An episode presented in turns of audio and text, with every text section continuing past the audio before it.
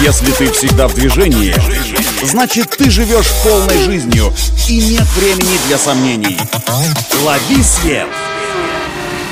Свежие новости из мира моторов и автодорог. Программа «Ксенон». Только вперед! Это автоновости для тех, кто всегда в движении. С вами Александр Барский. Стартуем. Еще одним брендом, решившим полностью отказаться от выпуска и продаж машин с традиционными двигателями внутреннего сгорания, оказалась автокомпания Peugeot. Согласно плану компании, к 2030 году вся ее линейка в Европе станет электрической. Как на днях официально заявила глава Peugeot Линда Джексон, автоконцерн будет постепенно выводить из европейской линейки автомобили с двигателями внутреннего сгорания однако подчеркнула, что это касается только европейского рынка.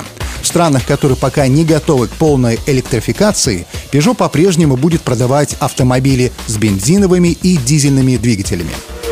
Напомню, что сейчас в линейке Peugeot есть только два электромобиля. Это электрическая версия хэтчбека 208E и кроссовера 2008E. Третьей электричкой французской марки станет аналогичная модификация хэтчбека 308, которая дебютирует уже в 2023 году. Ранее о планах перейти на электромобили заявили и другие бренды концерна Stellantis. В частности, Citroën в 2025 году, Alfa Romeo в 2027, Opel к концу 2028, а компания Fiat к 2030 году.